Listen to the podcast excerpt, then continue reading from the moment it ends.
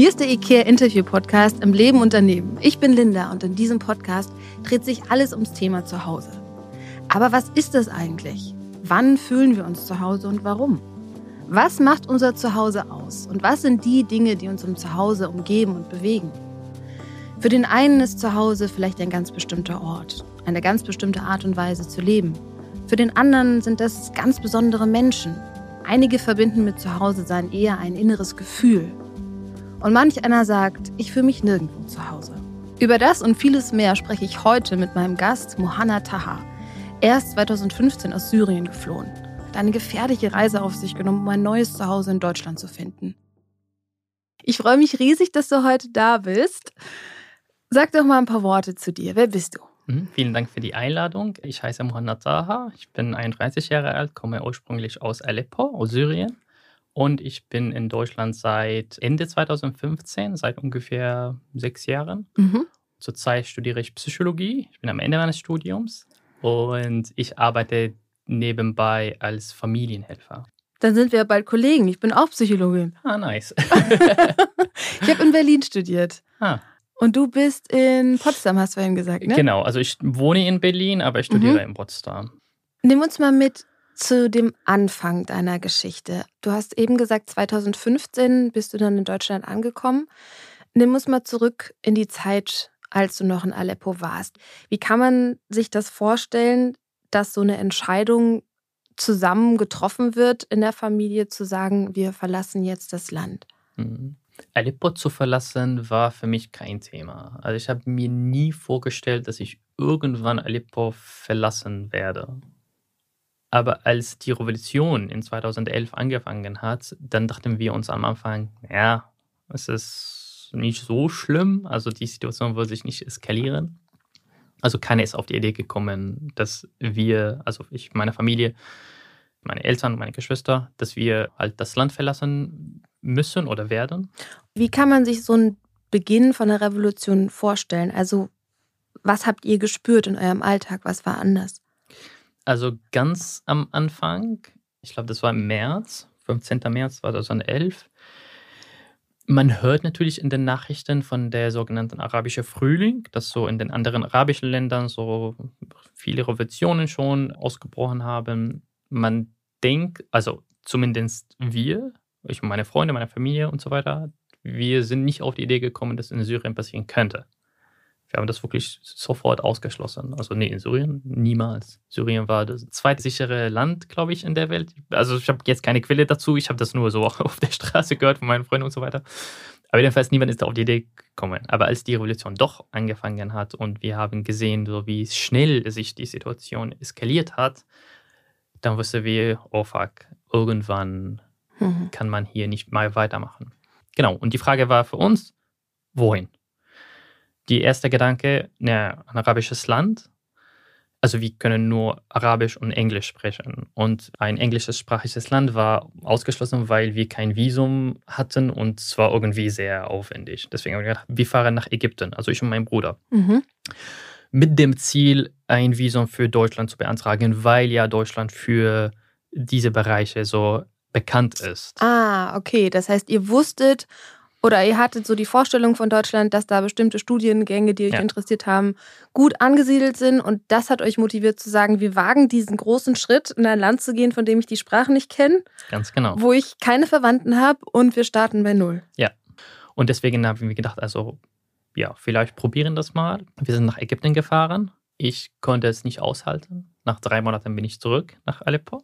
Mein Bruder war, würde ich sagen, stärker als ich. Er ist dort geblieben, hat Deutsch gelernt und hat Visum beantragt und ist nach Deutschland nach, ich glaube, einem Jahr ungefähr geflogen. Ah, das heißt, er ist vor dir schon geflogen. Genau, ja. Also mein Bruder ist die erste Person in unserer Familie, die in Deutschland angekommen ist. Ah, und was war so schlimm in Ägypten?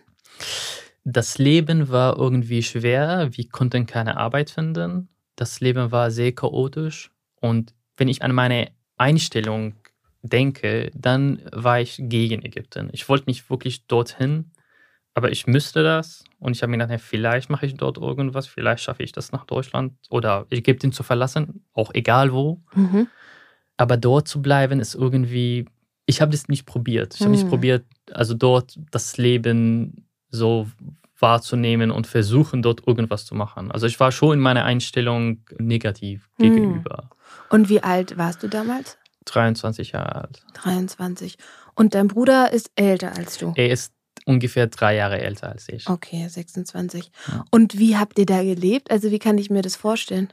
Also wir sind bei einem Freund von meinem Vater gelandet, der uns für zwei Tage empfangen hat. Und dann haben wir nach einer Wohnung gesucht. Wir haben eine gefunden. Und wir sind dann eingezogen und dann ja, haben von dort aus angefangen, uns zu überlegen, was wäre der nächste Schritt. Also mhm. Ägypten anscheinend nicht, weil ich nicht wirklich wollte. Und für meinen Bruder, das war für ihn klar. Also er hat, das Ding, das ist also, was uns unterscheidet, er war mit dem Studium durch. Also er hat ein Zertifikat. Ich hatte nichts. Ich habe beide studiert, aber ich war mit im Studium. Deswegen, ich konnte mit nichts anfangen. Für ihn war klar, er will Deutsch lernen und nach Deutschland fahren, also ein Visum beantragen. Für mich, ja, okay, ich mache das auch. Und dort hat es angefangen, dass wir uns mit der deutschen Sprache beschäftigt haben. Wir hatten eine ägyptische Deutschlehrerin, die uns auf die Prüfung vorbereitet hat. Man muss beweisen, dass man die Sprache auf B1-Niveau spricht. Leider habe ich die Prüfung nicht bestanden. Also ich bin durchgefallen. Ich bin sogar zweimal durchgefallen. Also ich war wirklich sehr, sehr schlecht. Mein Bruder schon. Also mein Bruder hat die Prüfung bestanden. Und ich bin dann zurück nach Syrien gefahren, zurück nach Aleppo, weil ich das nicht mehr konnte. Und dann hat mein Bruder sein Visum beantragt und hat es bekommen. Hm. Und dann war für mich, okay, ja, jetzt bin ich dran. Mhm. Und ich dachte mir, okay, ich probiere es. Und das habe ich mit meiner älteren Schwester, also mit meinen großen Schwestern gemacht. Nach ein paar Monaten bekam meine Schwester eine Zusage und ich bekam die Absage. Und mit welcher Begründung? Die Begründung war, wie die deutschen Behörden meinen Lebensweg sehen, dass ich das in Deutschland nicht schaffen kann. Mhm. Aufgrund der Sprache, dass ich die Sprache nicht kann und aufgrund meines Studiums, dass ich so zwei Dinge studiere, aber gleichzeitig beide nicht geschafft habe, also nicht in der Regel sei Studium. Und deswegen sieht die Ausländerbehörde nicht, dass ich hier in Deutschland eine Zukunft habe. Es ist nicht so formuliert, aber das ist die Bedeutung. Mhm. Okay. Und bei deiner Schwester waren das andere Rahmenbedingungen? Meine Schwester hat auch was Ähnliches wie Informatik studiert. Und das war für sie klar, ja. Also sie hat auch einen Abschluss. Und das zählt anders, wenn man einen Abschluss hat. Mhm, verstehe also ich habe mich natürlich für meine Schwester gefreut, aber das war sehr frustrierend für mich, weil es ist so irgendwie ein offizielles Dokument, dass du Loser bist. Mhm. Also dass jemand dir sagt, ja, deine Geschwister können das schaffen, aber du, naja. Das glaube ich, das ist hart. Ich bin nicht sicher. Was hat dir in solchen Momenten wieder Kraft gegeben, dass du dir trotzdem nicht aufgegeben hast und dass du immer wieder nach neuen Wegen gesucht hast? Also ich würde sagen, ich glaube, meine Mutter hat mich dabei unterstützt, dass sie sich entschieden hat oder sie vorgeschlagen hat, wir fliehen zusammen, weil zum Militär zu gehen war No-Go. Und das waren die Optionen, die du gehabt hättest, wenn du geblieben wärst. Also entweder du gehst zu den Rebellen, musst da kämpfen, oder du kämpfst für die Regierung. Aber du hättest in jedem Fall kämpfen müssen. Also für das Regime hätte man auf jeden Fall kämpfen müssen. Für die Rebellen, das war hier unklar, weil mein Vater kommt aus Idlib, also das ist so eine Stadt neben Aleppo. Also ich bin halb aus Aleppo, halb aus Idlib. Und dort hätte ich mich in dem Dorf verstecken können. Aber die Rebellen haben die Macht dort. Und man kann wirklich nie wissen. Also es reicht wirklich völlig aus, dass ein Soldat seine Meinung ändert. Mhm. Es reicht wirklich völlig aus, dass er mein Schicksal total ändert.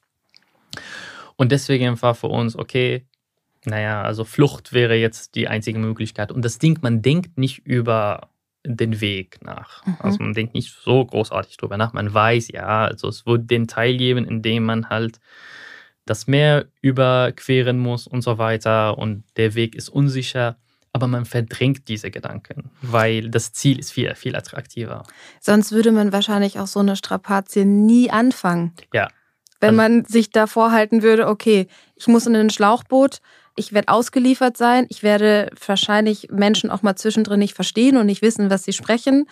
Ich glaube, das hält keine menschliche Psyche aus, wenn man sich das vor Augen hält und trotzdem zu sagen, und ich gehe jetzt diesen Weg. Voll, weil von der heutigen Sicht würde ich diese Erfahrung nie wiederholen. Mhm. Also auch, naja, ich sage jetzt von einer bequemen Situation, aber vielleicht, wenn ich gezwungen werde, nochmal zu fliehen, dann vielleicht werde ich wieder in diese Mentalität zurückkehren, dass nur das Ziel ist jetzt was attraktiv für mich und der Weg ist mir eigentlich egal. Aber genau, also damals war für uns, ja, wir machen das, wir sind zu zweit und wir haben gehört, das hat das Ganze attraktiver gemacht, dass ein Freund von uns, also von der Familie, auch mitfliehen wollte und auch mein Cousin. Also wir dachten, naja, wir sind zu viert, wir kennen uns sehr gut, wir machen das. Und mhm. deswegen haben wir uns entschieden, dass wir halt, ja, fliehen werden.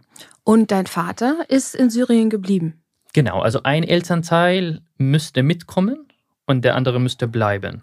Das war aber wegen organisatorischen Dingen, weil meine Eltern besitzen die Wohnung. Mein Vater hat auch ein Auto besessen und jemand müsste das verkaufen. Weil das Ding in Syrien, in Aleppo, in diesen Zeiten, wenn du deine Wohnung für kurze Zeit, also einen Monat ungefähr, verlässt und die Nachbarn oder die, die für das Regime kämpfen, wissen, dass diese Wohnung leer ist, dann würden sie einziehen. Und dann kannst du deine Wohnung wirklich vergessen. Ah ja, okay. Ja.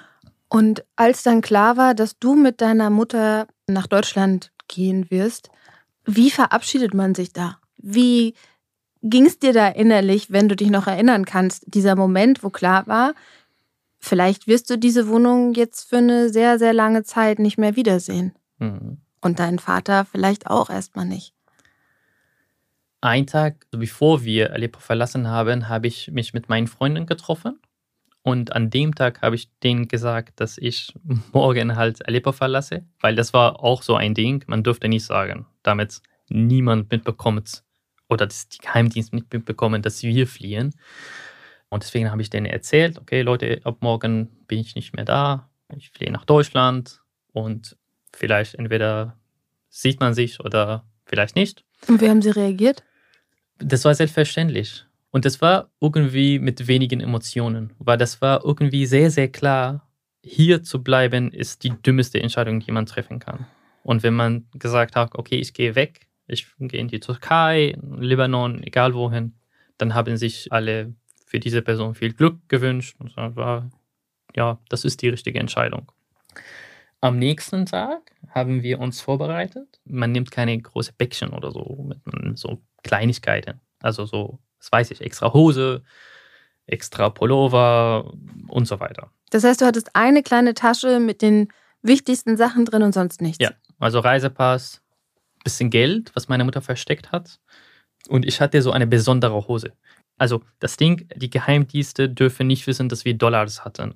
Also alles, was nicht syrische Währung ist, war verboten.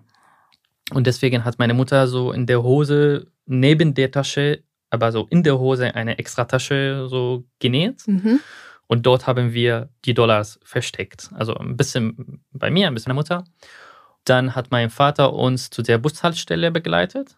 Und das war für mich, ich glaube, das war wirklich der schwierigste Moment, weil ich war bei meinem Vater sehr, sehr sicher weil er wusste, dass er Leute kennt, die mich retten könnten, falls mir irgendwas passieren sollte.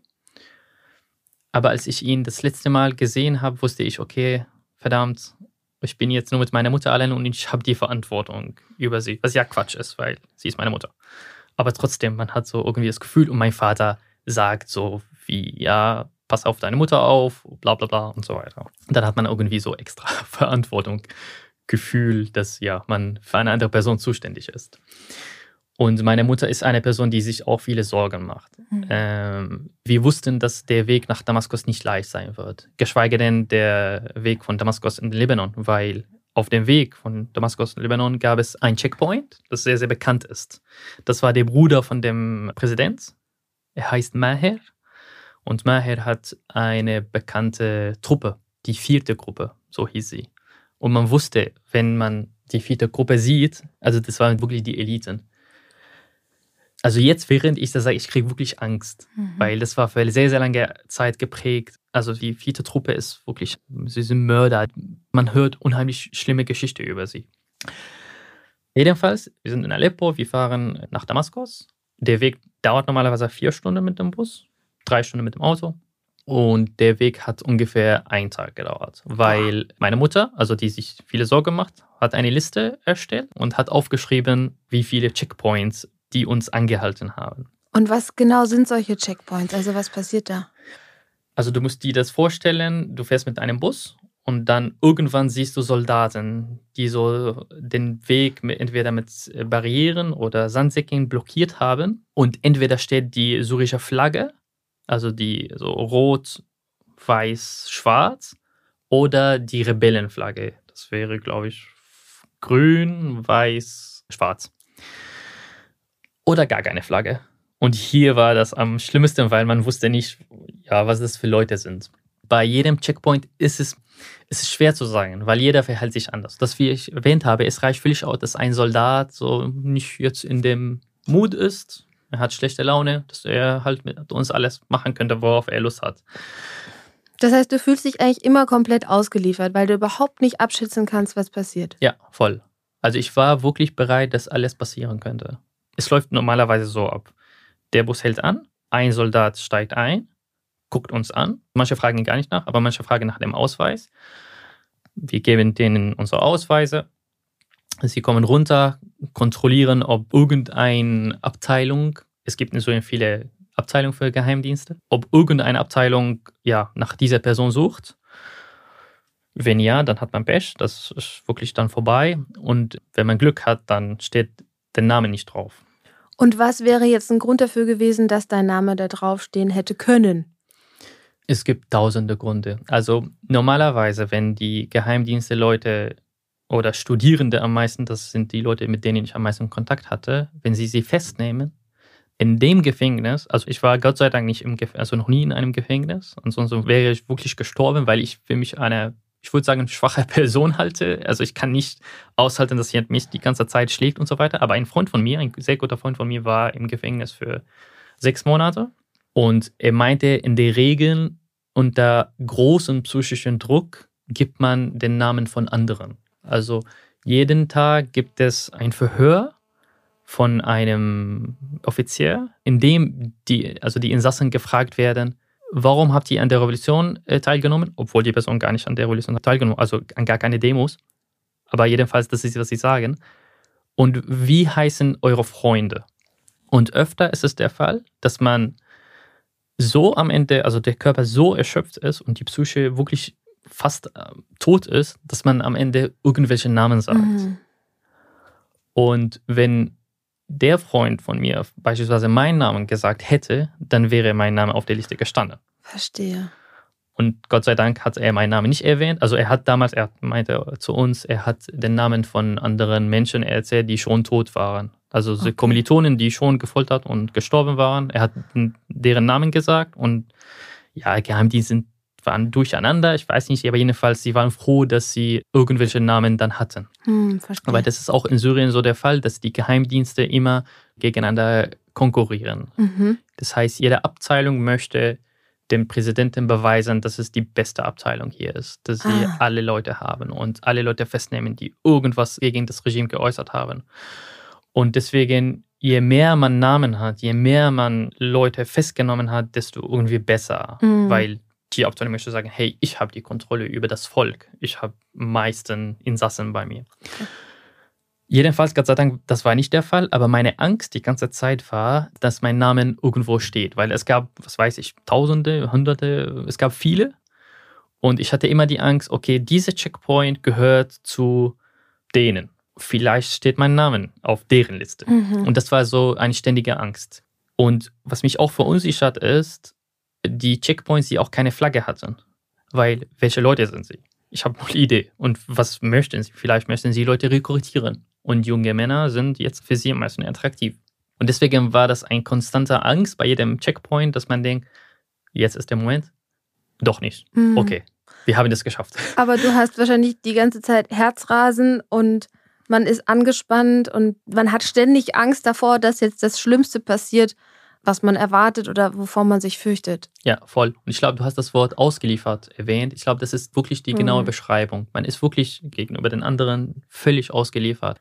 Wenn wir den Weg ein bisschen vorspulen, den du da mit deiner Mama gegangen bist, dann war die nächste Station, wenn ich es richtig recherchiert habe, Türkei. Ja. Und von der Türkei habt ihr dann ein Schlauchboot genommen und seid nach Griechenland Richtig. rübergefahren. Ja. Diese Situation auf dem Schlauchboot, wie kann ich mir das vorstellen? Also ist das wirklich ein Schlauchboot, wie wir es leider auch ganz häufig in Nachrichten sehen, was so vielleicht zehn Meter lang ist, wo Menschen eng an eng sitzen? Ist das wirklich so? War das bei dir auch so? Ich war überrascht, dass das Boot größer ist, als ich mir das vorgestellt habe. Also ich kenne mich mit sowas gar nicht aus, aber das war so nur in der Vorstellung, das Boot ist irgendwie klein. Aber als wir eingestiegen sind, habe ich mir gedacht, okay, krass, es war groß, aber trotzdem, also der Anzahl der Menschen war sogar doppelt, als wir das erwartet haben. Also ich kann mich nicht so 100% daran erinnern, aber ich glaube, die Absprache mit dem Schleuser war, dass wir 30 maximal, also 30 Personen maximal so bei dieser Fahrt sein würden. Aber als wir da waren, es war dunkel. Man sieht nichts. Mhm. Also man hat das Gefühl, okay, da gibt es eine Gruppe von Leuten, da ist eine Gruppe von Leuten, aber man kann gar nicht einschätzen, wie viel das sind. Und man dürfte natürlich kein Licht anmachen, weil damit die Polizei uns nicht erwischt und so weiter. Aber nach ein paar Stunden, als wir das Boot aufgepumpt haben, wollten wir dann einsteigen. Und das war also die Regeln natürlich Frauen und Kinder zunächst und dann die Männer. Und als wir eingestiegen sind, haben wir bemerkt, wir sind erst krass zu viele. Und dann hatten wir die Idee, also natürlich, das spricht man so innerhalb von Sekunden untereinander ab. Wir hatten die Idee, okay, Frauen auf der Seite, wo sie zunächst eingestiegen sind, Kinder in der Mitte, damit sie geschützt sind, falls die Wellen hoch sind, damit sie in der Mitte bleiben und nicht runterfallen. Und Männer sitzen dann auf der anderen Seite und halt ähm, sehr eng. Also ich konnte mich wirklich null bewegen. Ich kannte die Personen, die neben mir gar nicht, aber wir wussten, okay, das ist jetzt unser gemeinsames Schicksal, also wir halten das aus. Der Schleuser meinte, ja, ihr müsst dieses Licht dort erreichen. Also es gab drei Lichter und jedes Licht war eine Insel. Und er meinte, das ist die Insel, die Insel, die Insel, ihr könnt euch aussuchen. Und wir haben uns für Lesbos entschieden. Da meinte er, ja, das ist das Licht hier. Und deswegen hatten wir das Ziel, okay, wir möchten dieses Licht erreichen. Und habe nachgefragt, okay, wie lange das dauert. Da meinte er, eine Stunde. Also jedenfalls sehr kurz. Das war natürlich alles Übersetzungen, weil das wurde alles auf Türkisch gesprochen. Und der das Boot gesteuert hat, hatte gar keine Erfahrung. Ihm wurde beigebracht, wie er den Motor benutzt. Mhm. Und dann sind wir losgefahren und wir sind so ich weiß nicht, wie das heißt, so Zigzag, so rechts, links. Mhm, so Schlangenlinien. Ja, mhm. gefahren, bis er sich daran gewöhnt hat. Und der das Boot gesteuert hat, das war einer von euch. Also es war auch jemand, der flüchten wollte. Ja, weil ich glaube, in der Türkei war so, wenn, also für Menschenhandel, glaube ich, das heißt, äh, gibt es eine Strafe von 20 Jahren. Und deswegen war das klar, ja, der halt äh, uns rüberbringt ist einer von uns, mhm. weil, also sie können euch nicht bestrafen. Deswegen ja, kennen sich die Leute halt damit nicht aus, sondern ihnen wird nur in dem Moment beigebracht. Das heißt, es ist dunkel. Jemand, der noch nie ein Boot gesteuert hat, muss jetzt ein Boot steuern. Mhm. Es sind viel zu viele Menschen auf diesem Boot. Man sitzt eng an eng, man kann sich kaum bewegen. Man glaubt, in der Stunde da zu sein und dann geht's los. Ja. Und dann merkt man, es ist kalt und das Wasser kippt ins Boot und du kannst dir das vorstellen, also meine Füße waren wirklich bis zu meinen Knie ungefähr nass und die Kinder sitzen ja in der Mitte, also denen ist auch kalt, aber Kinder hört man nicht so, also sie sind leise und sie beschweren sich anscheinend nicht, denen es war hat, auch kalt. Es hat keiner, keiner hat geweint. Hm, null. Es war ganz still. Das war ganz still. Also alle Kinder, die da saßen, waren still. Sie haben sich nicht beschwert. Man ist aber auch oder ich, also ich spreche für mich, ich war in dem so Survival-Modus, also ich war in diesem Überlebend-Mentalität. Ich habe nicht über die Kinder nachgedacht. Also für mich war meine Mutter wichtig. Meine Mutter saß links, ganz links, auf der anderen Seite des Bootes von mir. Ich konnte sie nicht sehen, sondern nur hören. Und wir haben miteinander so geredet. Und sie war wirklich sehr, sehr stark. Also ich habe wirklich viel Respekt vor meiner Mutter, weil sie auch nicht, gar nicht schwimmen kann. Und das war, als wir uns in Aleppo entschieden haben, da tauchte dieses Thema kurz auf mit dem Schwimmen. Mein Vater kann sehr, sehr gut schwimmen, meine Mutter nicht. Hatte sie eine Schwimmweste an? Ja, also wir haben das davor gekauft und ich habe mich mental darauf vorbereitet, wenn irgendwas schief läuft. Also ich habe mir überlegt, wie könnte ich zu ihr schwimmen und was ich ihr auch sagen könnte. Ich habe so mich mental vorbereitet, was sind die Wörter, die man so in solchen Situationen sagt und wie ich vielleicht ein Stück des Bootes nehme, dass meine Mutter so ihre Hände auf dem Boot liegt, mhm. dass sie sich so irgendwie sicher fühlt. Mein Cousin saß vor mir, so rechts, und er hatte Angst, er hat sich öfter übergeben. Oh. Also ich glaube, er war die einzige Person, die sich übergeben hat. Ich weiß nicht, ob er schwimmen kann oder nicht, aber er war mir egal. Wenn er das nicht schafft, dann Pech. Du hast einen klaren Fokus auf deine, ja, auf Hauptsache deine ich und meine Mutter. Und Mutter. Alle anderen sind mir, schon, mir wirklich völlig egal ich meine, wenn man jetzt das sagt, ist irgendwie ethisch nicht in Ordnung, aber ich rede wirklich über die Mentalität, die ich damals hatte. Wir sind dann weitergefahren und an einer Stelle war der Motor aus. Ich glaube, das war so auch ein schwieriger Moment. Äh, ich erzähle auch öfter über diesen Moment, weil das war ein Moment, der mich sehr viel prägt. Ich meine, als der Motor funktioniert hat, dann waren wir damit beschäftigt, was wir dem Fahrer sagen könnten, wie er das Boot steuern könnte, was ja völlig Irrsinn ist, weil keiner kennt sich damit aus. Aber wir waren bei der Gedanke dort und wir konnten nicht wirklich sehen, wohin das Boot geht. Deswegen mussten wir ihm sagen, geh rechts oder geh links, also wie auf der anderen Seite des Bootes. Und damit waren wir beschäftigt. Aber das, als der Motor ausging, dann habe ich die Situation ein bisschen mehr realisiert fuck, wir sind so in the middle of nowhere. Es ist dunkel überall. Der Mond ist das einzige Licht, was wir sehen können. Und hier habe ich über meinen Vater nachgedacht, also über seine Wörter, bevor ich geflohen bin, dass, hey, du bist jetzt zuständig für deine Mutter. Du musst äh, dafür sorgen, dass sie, ja, dass ihr gut geht. Und, und was hast du dann gemacht? In dem Moment, ich habe mich einfach schlecht gefühlt, weil ich nicht wusste, was ich meinem Vater sagen kann wenn ich das nicht schaffe. Hm. Und okay, sorry. Hm. Das heißt, dieses Verantwortungsgefühl und dieser Druck, dass du auf dich und auf deine Mutter aufpassen musst und dass du jetzt dafür sorgen musst, dass ihr Heil ankommt, hm. der war so groß, dass du einfach nur Angst hattest zu versagen? Versagen, ich glaube, das ist ein sehr wichtiger Punkt, weil darüber habe ich nachgedacht. Ich bin der Loser. Und der Loser hat es nicht geschafft, seine Mutter rüberzubringen.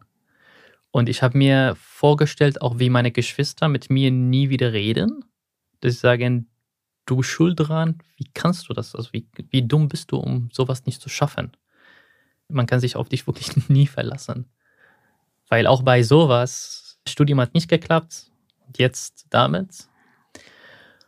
Und deswegen so gab es so einen Moment, wo ich so einfach in den Himmel, so auf den Mund geguckt habe und habe mit Gott geredet. Und habe mich bei ihm beschwert, warum ja, ich so dumm bin. Und ich habe ihn auch gefragt, ob das denn das Ende ist und was passiert. Und wenn man ertrinkt, nimmt man diesen Moment wahr. Also was passiert genau, wenn man ertrinkt? Sehe ich, dass die anderen bewusstlos sind? Merke ich das sofort? Oder merke ich erst, wenn wir ganz unten sind? Also solche Gedanken sind dann aufgetaucht. Und ich habe meine Mutter vorgestellt, dass sie bewusstlos ist, dass ihre Augen zu sind, dass sie sagt, ich liebe dich, mein Sohn. Es hat nicht geklappt, aber ja, das ist unser Schicksal. Oh Mann. Ja. Aber es hat geklappt. genau, ja. es hat geklappt und du sitzt heute hier und ja. du kannst darüber reden. Es berührt dich sehr und mich berührt es auch und ich verstehe das total, dass dir das nahe geht gab es auf dem Boot dann für dich irgendwie auch so einen Moment, wo zwar diese ganze Angst vor dem schlechten Ausgang da war, aber was dich dann wieder motiviert hat oder was dir so ein bisschen den Funken Hoffnung zurückgegeben hat? Ich glaube, die erste Hoffnung, die ich bekommen hat, war, als die ganze Gruppe, obwohl wir uns nicht kennen, als ich bemerkt habe, wir sind wirklich eine Person geworden. Also alle hatten ja, gute Stimme ist jetzt nicht das richtige Wort, aber man fühlte, dass wir wirklich ein gemeinsames Schicksal hatten und dass alle auf dem, man sagt auf Englisch, everyone on the same page. Also wir waren so alle auf einer Seite. Und hier dachte ich mir, okay, das ist ein cooles Gefühl. Es ist jetzt eine schwierige Situation, aber trotzdem, ja. Wir sind verbunden, wir, wir sind, sind voneinander da. Ja. Und der zweite Moment war, als die Sonne geschienen hat. Und hier wusste ich, okay, wir sind safe. Weil in der Nacht sind die Wellen so wilder, sag ich mal, aber morgens, so die Sonne scheint und so weiter, dann ist, sind die Wellen ruhiger. Mhm. Und hier wussten wir, okay, also wir wissen nicht, wo wir sind. Sind wir immer noch so in der Türkei oder sind wir es in Griechenland? Man hat kein Gefühl dafür, weil wir auch die Anweisung bekommen hatten, wir dürfen keine Handys benutzen, weil die Polizei könnte es erwischen. Und deswegen haben wir alle Handys auf Flugmodus gemacht und wir sind dann weitergefahren und irgendwann hat jemand gedacht, hey Leute, wir waren jetzt seit vier Stunden unterwegs oder fünf Stunden. Es könnte jetzt nicht sein, dass wir immer noch in der Türkei sind. Also es macht null Sinn und wir sehen die Türkei nicht mehr. Aber wir sehen auch Griechenland nicht. Also man war irgendwie in der Mitte und dann hat einer von uns so sein Handy geholt, meinte, ja, ich mache mein Handy jetzt an und schauen wir, wo wir sind, also auf Google Maps. Hat danach geschaut, meinte, ja, ich bin mir nicht sicher, aber es könnte sein, dass wir in Griechenland jetzt sind. Wir rufen jetzt die Wachküste an. Das habe ich gemacht. Ich habe angerufen, meinte, ja, wir brauchen Hilfe. Ja, voll mutig. Ja, wir sind so in Griechenland und wir wissen nicht aber, wo wir sind mhm. genau. Und wir müssen gerettet werden, weil das Buch geht runter. Ich weiß nicht, was ich gesagt habe, aber jedenfalls in diese Richtung. Und ich konnte nicht hören, was die andere Person sagt. Ich glaube, er hatte mir gesagt, dass ich andere Nummer anrufen sollte, mhm. aber ich habe wirklich jetzt wenig Erinnerung daran. Die Verbindung war sehr schlecht, dass man wirklich kaum verstanden hat. Und das habe ich den anderen gesagt. Hey, ich weiß nicht, ob die Hilfe kommt, aber wir fahren einfach weiter und wenn jemand auf uns zukommt, dann ist es so, wenn nicht, dann nicht. Nach einer halben Stunde ungefähr, dann haben wir von weit weg ein Schiff gesehen, der auf uns zukommt. Und wir waren erleichtert, als wir die griechische Flagge gesehen haben. In dem Moment wusste ich, es ist jetzt vorbei. Also wir wurden sogar jetzt gerettet und jetzt, also alles, was demnächst passieren wird, ist, ist einfach spannend. Der gefährliche Teil ist jetzt hinter uns. Und gab es dann so ein Gefühl der Erleichterung bei euch auf dem Boot? Also gab es da mal so ein Durchatmen oder gab es einen Freudenschrei oder waren alle so erschöpft, dass da gar keine Energie mehr dafür da war? Als die Hilfe angekommen ist, waren alle Menschen chaotischer. Also es waren mhm. sehr, sehr mhm. chaotisch. Mhm. Und du kannst dir das vorstellen, das Schiff kommt an und wir haben die Flagge gesehen und wussten, okay, das ist die griechische Seite, die uns jetzt retten möchte. Sie werfen so einen Leiter. Und als der Leiter geworfen wurde, dann herrschte Chaos auf dem Boot, weil alle wollten einsteigen, obwohl das ja klar war, sie werden auf alle warten und so weiter. Aber naja, Menschen reagieren anders in Notsituationen. Die letzten drei Personen war ich, meine Mutter und der Freund von mir, also der Freund von uns, von der Familie. Boah, ihr habt dich bis zum Ende zurückgehalten. Ja, es war klar, wenn wir uns jetzt vordringen. Der Leiter war vor mir und ein bisschen links. Und die Menschen, die zunächst eingestiegen sind, das waren die, die auf der rechten Seite in die Richtung des Leiters äh, gelaufen sind und sich vorgedrängt haben. Das war für mich klar. Entweder jetzt dränge ich mich auch vor und das wurde ein bisschen hart, aber ich habe meine Mutter an meiner Seite und ich möchte das nicht. Deswegen habe ich dem Freund gesagt, lass uns bitte die Letzten sein, die einsteigen und dann ist alles gut. Und das haben wir gemacht. Und Jemand, der so viel Geduld hat und seine Emotionen so gut regulieren kann, der kann gar kein Loser sein. Danke. Meine Mutter dann ist eingestiegen, also meine Mutter war vor mir, dann entweder war ich oder der Freund, also einer von uns war dann die letzte Person. Wir wurden dann alle gerettet und als wir auf dem Schiff waren, dann haben wir gesehen, dass auch eine andere Gruppe von Migranten oder Geflüchtete auch dabei waren. Also dieses Schiff hat ein anderes mhm. Boot so gerettet und dann waren wir dran. Und was ich im Nachhinein wusste, nachdem wir angekommen sind, der Freund ist unser Leiter in der ganzen Reise. Er hat, als wir angekommen sind im Griechenland, hat er mir mitgeteilt, dass zu derselben Zeit sind andere Boote losgefahren, die aber gesunken wurden. Und die Menschen sind ertrunken. Aber er meinte, er wollte es euch nicht dabei sagen, weil halt ja, es äh, einfach nicht cool ist. Er wusste das sogar, bevor wir losgefahren, also mit dem Boot losgefahren sind. Aber es war natürlich schlau von ihm, dass er nicht sagt, weil hätte er das gesagt, ich glaube. Wäre die Panik noch größer ja. gewesen. Ja. Wahnsinn. Ja. Also ich könnte dich jetzt noch stundenlang weiterfragen, weil es ist einfach ein Erlebnis, das so intensiv ist und auch so unvorstellbar und ich finde es so wichtig, dass wir darüber reden und dass wir darüber lernen, weil es passiert jeden Tag. Wir müssen leider so ein bisschen vorspulen, sonst sprengen wir hier komplett den Zeitrahmen. Ihr habt es dann mit ganz vielen Zwischenstationen geschafft, irgendwann in Deutschland anzukommen. Ja. Und heute lebst du in Neukölln, in Berlin, du studierst Psychologie, du konntest deinem Traum nachgehen. Wenn du das jetzt alles so ein bisschen versuchst zu resümieren und zu reflektieren, deinen Weg, und du dich fragst, was macht für mich heute eigentlich zu Hause aus? Weil ich habe mir natürlich Gedanken gemacht und mir vorgestellt, wie wäre es für mich, wenn ich vielleicht einen ähnlichen Weg gegangen wäre. Und du hast ja deine Wurzeln und das wird immer deine Identität bleiben und du bist diesen Weg gegangen. Und trotzdem hast du hier jetzt ein neues Leben. Das stimmt. Wie fühlt sich das an? Kannst du das beschreiben, was für dich vielleicht Heimat geblieben ist und immer bleiben wird, weil es einfach deine Identität ist und was vielleicht neue Komponenten sind, die heute dazugekommen sind und die du vielleicht auch schätzt? Ich glaube, hättest du mir diese Frage in Syrien gestellt, also vor 2015, hätte ich diese Frage komisch gefunden, weil die Antwort war klar, nee, Aleppo ist meine Heimat. Ich hatte keine andere Idee, wie man auf diese Frage beantworten könnte. Aber heute kann ich diese Frage wirklich nicht wirklich beantworten. Wenn ich jetzt über die letzten Jahre nachdenke, dann gab es so mehrere Stationen. Also ganz am Anfang, als ich angekommen bin, war ich in dem Gastmodus. Also ich wusste, ich bin hier nur ein Gast und ich muss mich anpassen. Ich muss mich den Deutschen anpassen, der deutschen Gesellschaft anpassen und denen zeigen, dass ich ein guter Mensch bin, dass mhm. ich die Regeln respektiere, dass ich sehr dankbar bin, dass Merkel die Grenzen geöffnet hat. Also wenn man sich mit dem Thema auseinandersetzt, weiß, dass man die Grenzen nie zu waren. In diese Mentalität war ich. Es gibt den Soziologen namens Mafalani. Er hat ein Buch geschrieben namens Das Integrationsparadox. Und in seinem Buch redet er über gelungene Integration und er erläutert das mit einem Beispiel. Also du kannst dir das vorstellen, ein Raum ist eine Gesellschaft, also jetzt in dem Fall die deutsche Gesellschaft, und Menschen, die dazugehören und die die Entscheidung treffen, sitzen am Tisch. Menschen, die dazukommen, also die Einwanderer beispielsweise, die kommen und sitzen entweder am Katzentisch oder am Boden, aber sie sind jedenfalls froh, dass sie überhaupt in dem Raum sitzen dürfen. Und das war meine Mentalität damals.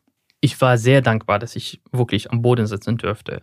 Aber im Laufe der Zeit und wenn man sich integrieren möchte, dann gibt es irgendwann den Moment, wo man auch an den Tisch sitzen möchte und sogar bestimmen wird, wie der Kuchen aussieht mhm. und was bestellt wird. Das war für mich, als ich dieses Buch gelesen habe, das war für mich irgendwie so mindblowing, weil ich mich so gefühlt habe. Ich habe bemerkt, ich möchte mich nicht mehr anpassen, obwohl ich jetzt immer noch bei manchen Situationen in der Ausländerbehörde und so weiter mich anpasse. Also ich, man merkt sofort an mir, so wie ich rede und so weiter. Aber trotzdem, ich bin ja Teil dieser Gesellschaft. Ich gehöre dazu. Mhm.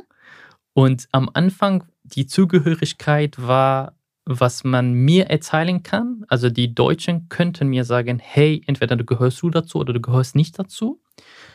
Im Laufe der Zeit bin ich eher im Modus, naja, ich bin aber ein Teil der Gesellschaft, auch wenn manche Menschen das nicht wollen. Und könntest du rückblickend sagen, was vielleicht in deinem Leben passiert ist, dass du gesagt hast, ich möchte dazugehören. Also ich bin jetzt ein aktiver Teil der Gesellschaft und es geht nicht nur darum, dass ich der Gesellschaft gefalle, indem ich mich anpasse, sondern ich möchte auch mitbestimmen, ich möchte gestalten. Wann hat das angefangen?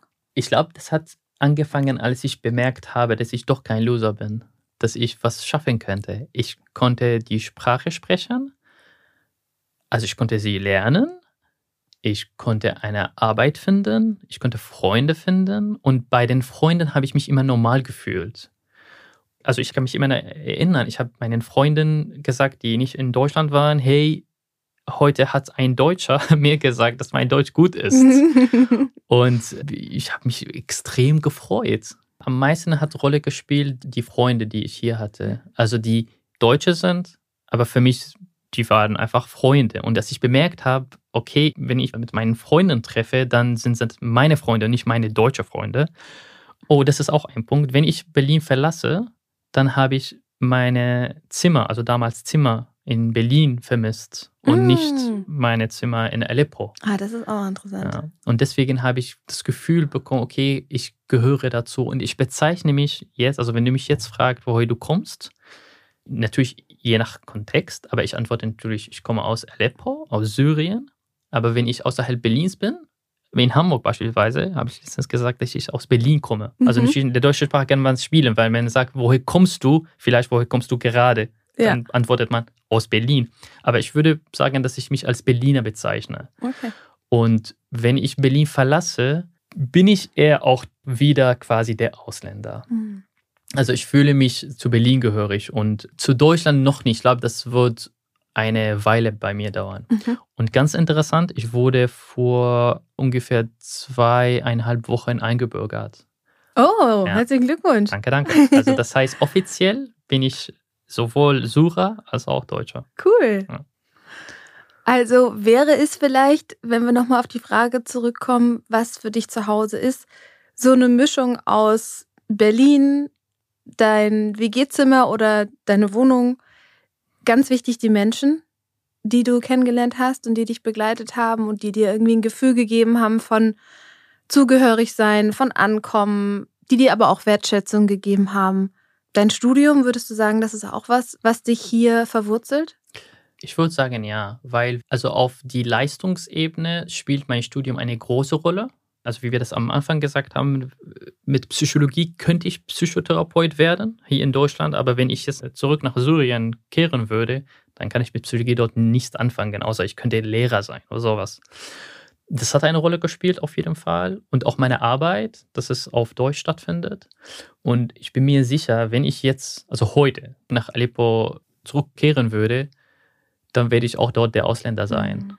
Also ich kann nicht 100%ig sagen, dass Deutschland bzw. Berlin jetzt mein Heimat geworden ist oder Aleppo ist jetzt meine Heimat, sondern es ist irgendwie so eine Zwischenphase. Sowohl Berlin als auch Aleppo sind meine Heimat, aber auch nicht wirklich. Mhm. Vielleicht ist es mehr ein Gefühl, was du in dir trägst und der Ort ist gar nicht so entscheidend. Ja, das stimmt, ja. Weil in Berlin, ich fühle mich sehr normal. Also mhm. Und das ist ganz interessant. Meine Eltern wohnen in Neuruppin, das ist so eine, eine Stadt in Brandenburg. Wenn ich nach Neuruppin fahren möchte, dann nehme ich den Zug von Gesundbrunnen aus. Der Zug fährt von dort ab.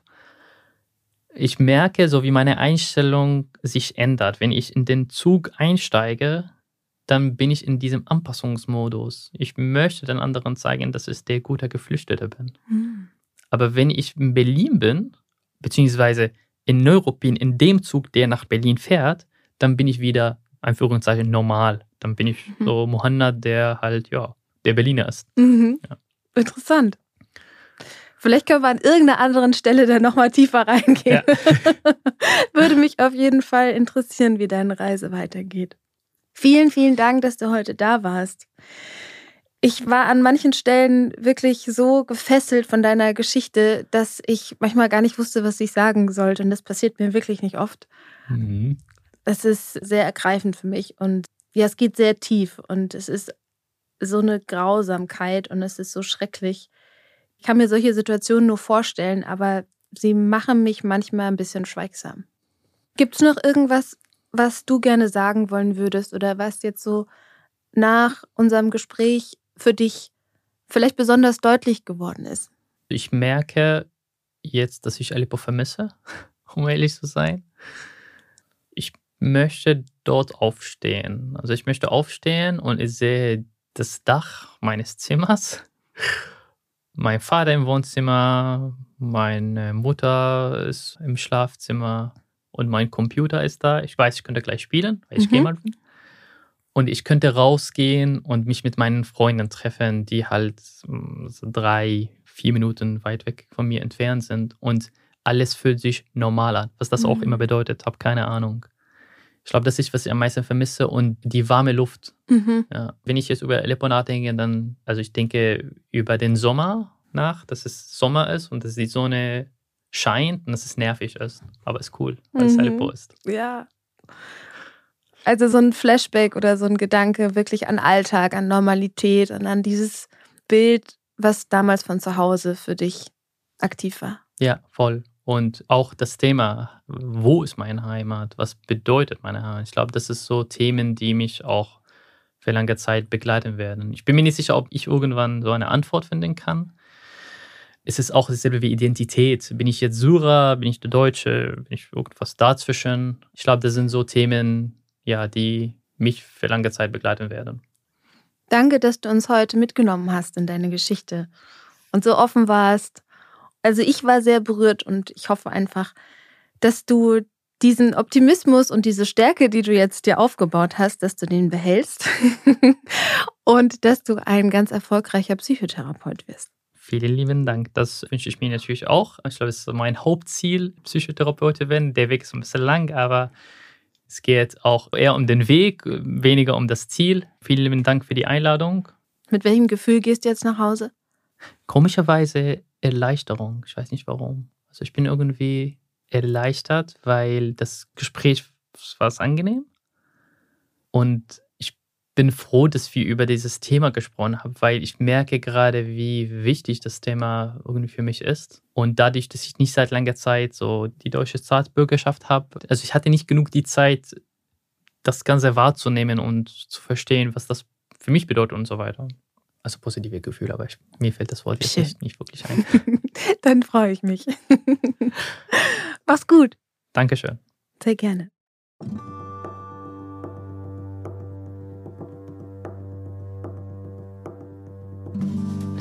Das nächste Mal spricht Holger mit Nachhaltigkeitsexpertin und Podcasterin Marisa Becker. Sie gibt uns coole Tipps, wie wir super easy unseren Alltag noch umweltfreundlicher und vor allem nachhaltig gestalten können. Ich würde mich freuen, wenn ihr auch in der nächsten Folge wieder reinhört. Abonniert diesen Podcast bei iTunes, Spotify, Deezer und überall, wo es Podcasts gibt. Und lasst uns gerne eine Bewertung bei Apple Music da.